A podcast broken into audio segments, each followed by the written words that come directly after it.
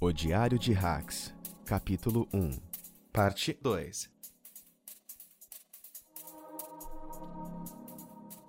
Estou aqui para assassinar o Capitão Barbarosa. Ele matou. Isso é o suficiente. Estou indo para acabar com a vida daquele capitão, filho da puta. Interrompendo que eu continuasse minha frase. Ele se dirigiu até um dos armários e retirou um par de botas pretas, cano longo, que iam até sua canela. Logo vestiu uma camisa branca, calça marrom e um colete vermelho, um coldre onde encaixou uma pistola e uma espada parecida com uma rapieira. Enquanto calçava a bota, guardou um punhal na bota do pé direito.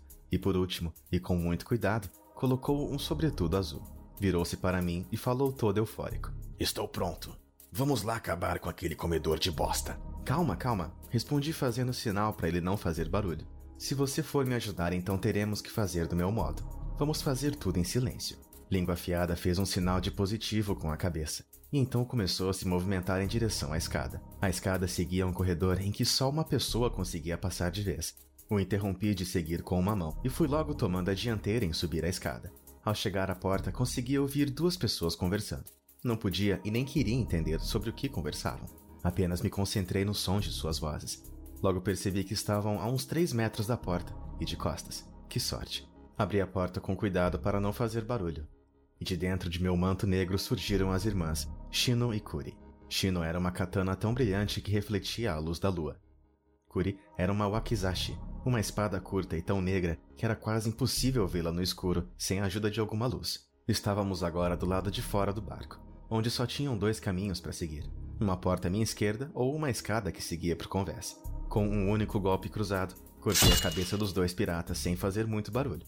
Virei para a língua afiada que me olhava com uma cara de espanto e disse: Ah, você pode me chamar de Hax. Tinha adotado esse nome porque era o único som que se ouvia bem baixinho quando executava esse tipo de golpe. Não vai se achando subordinado. Isso nem se compara às minhas técnicas. Ele foi empunhando logo sua rapieira e chutando a porta que dava para a cozinha, onde tinham três piratas comendo, que ficaram totalmente surpresos com a cena. Com muita rapidez, língua afiada cortou o pescoço de um, enquanto virava uma pirueta no ar, tirando sua adaga da bota, e atravessou o crânio do segundo, e caiu em frente ao terceiro, estocando seu peito. Viu só? Também sou muito ágil, disse ele rindo para mim.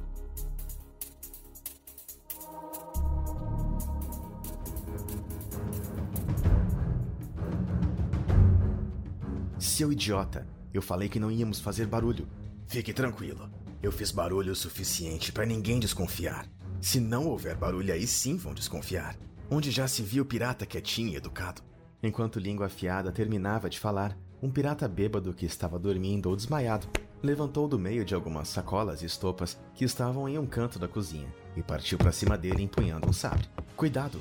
Foi a única palavra que língua afiada pôde me ouvir dizer antes de sentir Curi cortando o ar e passar ao lado de sua cabeça, sendo enterrada no pescoço daquele pirata bêbado.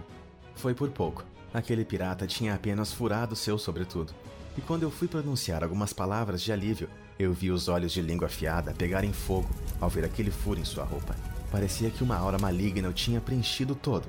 Ele sacou sua pistola e atirou na cabeça do pirata já morto. Aquele tiro certamente anunciou para todos que alguma coisa estava acontecendo. E agora era possível se ouvir muitas vozes por todo o navio. Olha o que você fez! Eu disse sussurrando. Agora você alertou o navio inteiro. A única coisa que ouvi foi: Vá atrás do capitão. Ele recarregou sua pistola e guardou de volta ao coldre. Pegou três pistolas que estavam com os piratas e foi em direção ao conversa. Vou seguir esse conselho, pensei comigo mesmo.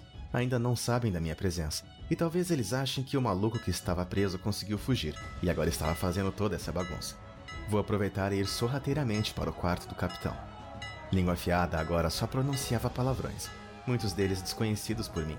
Quando o primeiro pirata que estava no convés ficou visível, logo levou um tiro bem no meio da cara. Em seguida, outro pirata levou um tiro no peito. Agora sim, eu não precisava mais me preocupar. A distração perfeita estava sendo executada por aquele maluco. Provavelmente ele iria morrer, mas daria tempo suficiente de matar o capitão, pois com muita rapidez e com toda essa agitação, foi fácil de chegar à porta de seu quarto. Fui logo abrir a porta. Com toda aquela agitação no convés, sabia que agora não seria o melhor momento para um ataque surpresa.